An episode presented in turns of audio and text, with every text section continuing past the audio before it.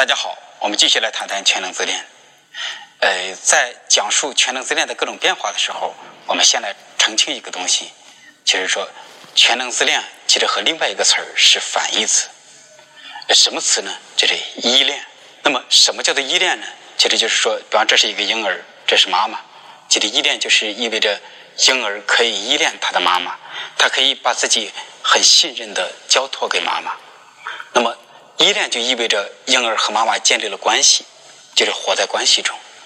那么，所以说依恋是一个关系的词汇，而关系就意味着情感，而且关系还意味着真实的世界。而全能自恋是怎么回事呢？全能自恋其实是个孤独的东西。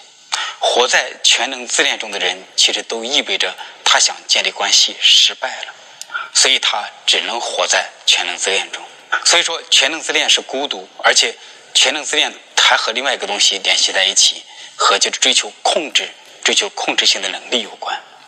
所以，有就是关于这个全能自恋，它有这么一个谱系，就是权力、控制和全能自恋，它是一回事而且他们都是孤独的。而这个依恋、情感和关系、信任，他们又构建了另外一个谱系的词汇。就所以大家要知道，这个全能自恋和依恋这么一种对比性，权力和情感构成了一种对比。如果大家看好莱坞的电影，你通常你都会发现这么一种模式，就是一个再牛逼的大魔头，一个再厉害的权力狂，他最后都会被打败，而且通常打败他的人。都是活在情感中的人。那么，实际上，就好莱坞它其实就在传递这么一种东西：那些狂人、狂魔，其实都是就是活在孤独的全能自恋中的这么一种力量。而且，这个力量通常它当它好的时候，就是觉得我想掌控世界，我想对这个世界做贡献；当它坏的时候，就是如果你们不听我的，我就要毁灭这个世界。所以，这个权力狂人他最后都会展现这一面。而这一面看起来经常比较柔弱、比较简单。最初的时候，他们都没展现出特别强悍的东西来。但是最后，这个有正常的情感能力的人会击败这个权力狂，其实就是关系击败了孤独。那我们我再接下来讲一个故事，我们来讲讲，就是对一个成年人，也对一个婴儿来讲，他是如何就是活在全能自恋中，他是有怎样。才能够构建起依恋的关系来。我有一个来访者，就是他是一个农场主，就是那么他有这样一个问题，就是他是呃看上去是个瘦瘦小小的女人，就是说话也很温柔，长得也很温柔，但是她是一个控制狂。那到什么地步呢？比方他发现他是就是不应该请会计的，呃，为什么？因为当会计把账算好了，他自己还要再算三遍。你说费力不讨好是吗？然后他发现，就是呃农场里的所有事情，他都忍不住去管，而且他都会忍不住的认为别人做的事情都是不够的。就比方说，他是主管销售，呃呃，对，他是主管销售，就是管着那些就是比较重要的，就是比较大头的部分。那么她的丈夫呢是主管人事，然后然后她就发现。她总是觉得她丈夫在人事上做的不够好，她总是想去否定她的丈夫。然后对于工人们也出现这样的事情，当就是工人们做的事情，他总是觉得不放心，他总是要去过度的检查，啊，结果因为这件事还得罪过一些工人，有些工人受不了了，就对他说：“你就算给我再高的工资、再高的收入，我也不在你这儿干。”那么其实他都是展现的一种就是。全能掌控，他觉得似乎他是全能的，每一件事都是他是对的。呃，当然他并不是一种特别强势的一个，就是一个企业家。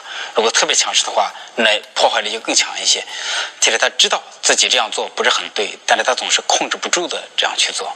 而且这个来访者还有这么一个特点，就是我觉得他也是一个中经典的就是中国人。呃，大家都知道，就是在中国的话，我们都这个应试教育体系是。压力越来越大，是吧？虽然整个社会都在讲减压、减压，但是大家知道，中小学构建的这个应试教育体系压力逐渐的大的惊人。那么，在应试教育体系，其实我会把它概括为这么一句话，其实就是不优秀就不配活。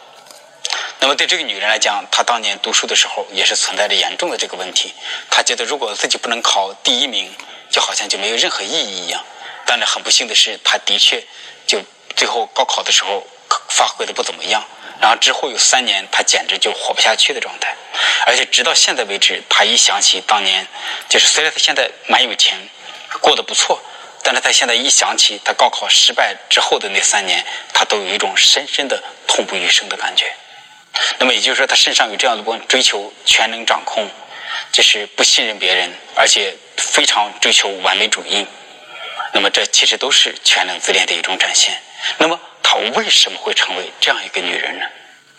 这是就是后来他给我做咨询的时候，有一次讲到这样一个细节，我觉得是非常非常有说服力。他有两个妹妹。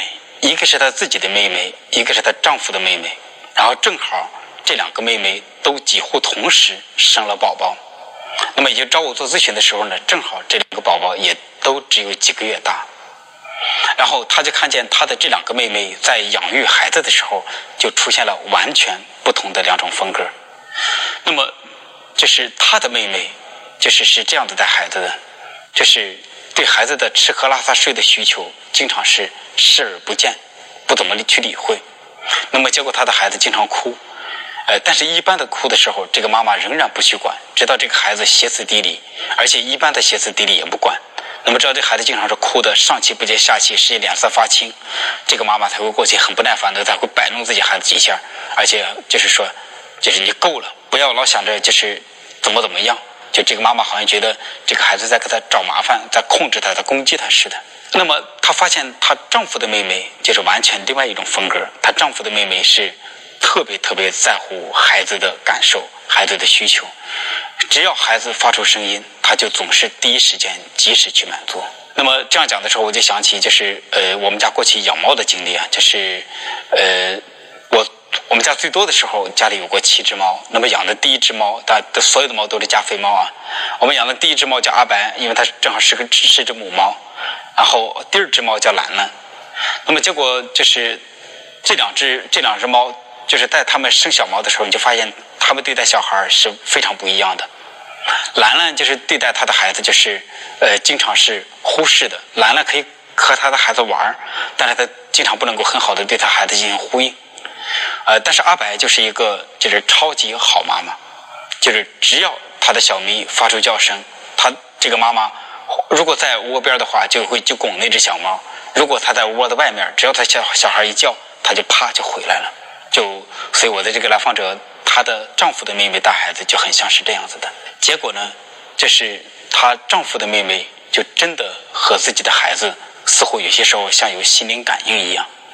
呃，我在就是前视频的前面两集里头讲过这样的事情，就是当一个妈妈全神贯注的和自己的孩子在一起的时候，你似乎能够给孩子构建出一种心灵感应这么一种状态。就比方说讲的一个故事是，那个妈妈不睡觉就突然之间醒惊醒，然后手一把伸过去，然后伸过去发生什么事情呢？她把她的孩子拽住，然后接着她才真正的醒过来。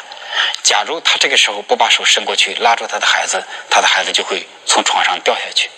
那么，我这个来访者的那个丈夫的妹妹呢，她和自己的孩子构建了一种局面。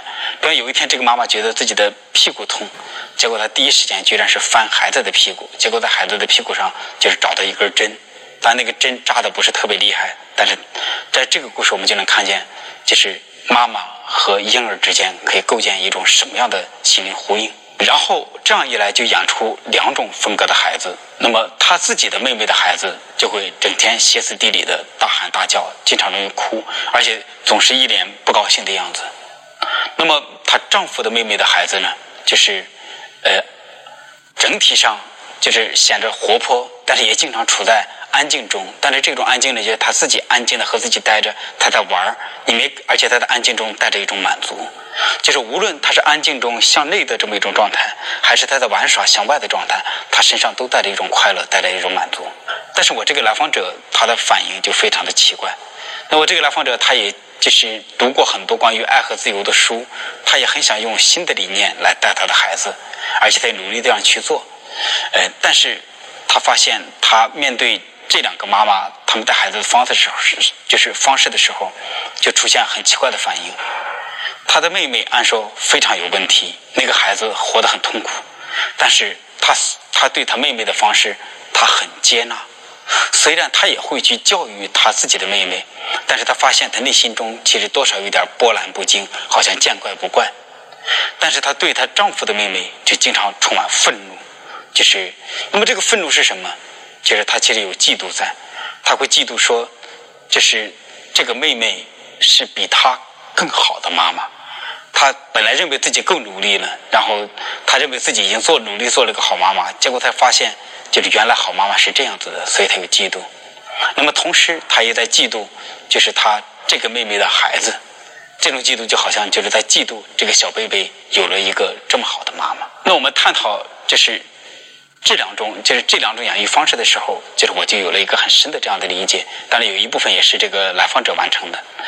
就是哎，大家看见，就是这个来访者的妹妹，她带孩子的方式，结果她会养出一个。歇斯底里的孤独的孩子，就是她的吃喝拉撒睡玩的正常的需求都没有得到满足和回应，而她丈夫的妹妹呢，就是吃喝拉撒睡玩的需求都可以得到基本的满足，那么结果就是她丈夫的妹妹的孩子就和妈妈建立了这么一种依恋的关系，那个孩子见到自己的妈妈就很容易伸出双臂，就是发出笑声，去就是依恋他的妈妈，而就是。他自己的妹妹的孩子就对他自己的妈妈，就好像成一种就是我不得不需要你的时候，我才需要你，而整体上成一种就是依恋失败的状态。那么我就有了这么一种设想，我设想这个来访者其实他和他的妹妹是一样的。为什么他们能够用这种方式就是对待自己的孩子？是因为他们在自己小时候也是。这样被妈妈带大的，那么这会导致什么的状态呢？就是我这个来访者的全能自恋，可能就是因为这样发展起来。我们这样来设想：如果一个孩子他的吃喝拉撒睡玩这些需求都可以得到满足，然后他就会明白，日常生活就是答案，日常生活就很重要，他就活在这些日常的需求之中，他就可以就是和别人建立很好的关系，然后他也可以享受生命。所以，这样的人就通常特别重视、特别在乎日常生活的构建。那么，还有就另外一种人，如果你的吃喝拉撒睡玩都没有得到很好的满足和照料，那你会怎样？你会鄙视这些日常的生活，你会觉得这些日常的生活不值一提。那你会怎么样？你会活在就是追求卓越、完美甚至全能的状态里。那么，所以我们经常看到有很多人是蓬头垢面。活得邋里邋遢，然后他们整天在追求才华，那这是怎么回事？实际上就是他们觉得真正的生活是不值一提的，而且他们要在生活之外寻找答案。那么当然，这个这些邋里邋遢的人，就是又会分两种。比方有一种人，他虽然活得邋里邋遢，但是同时他们能够很好的跟别人建立关系，比方说和太太或者和自己的伴侣或者和自己的孩子建立很好的关系，那可能就意味着。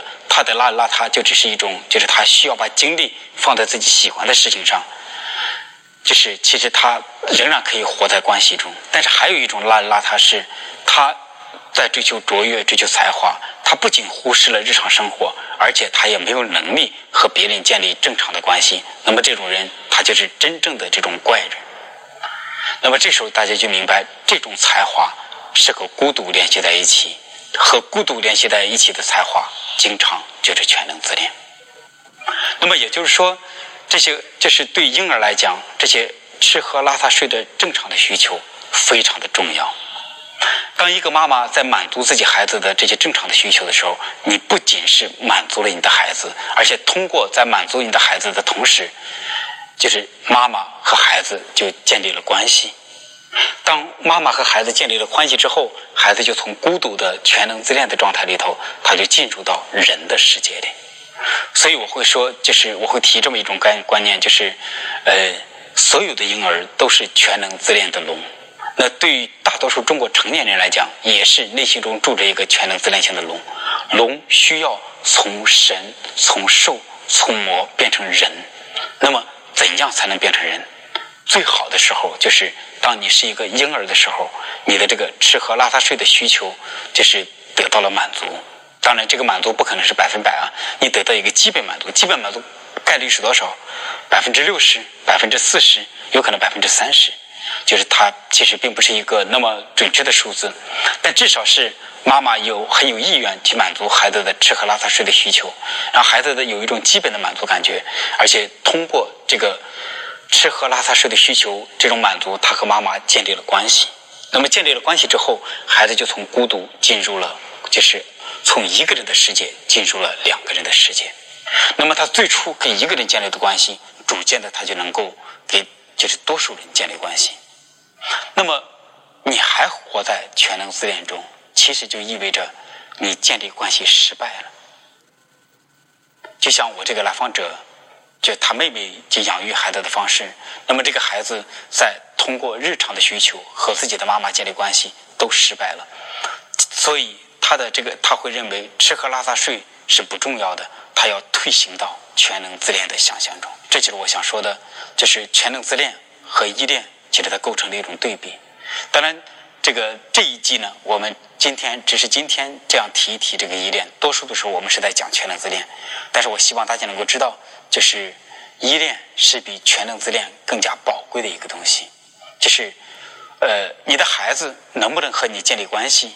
其实这是一个非常非常重要的事情它不仅仅是需求得到满足而且还意味着他从一个孤独的世界进入到一个关系的世界他从想象的世界进入到一个真实的世界。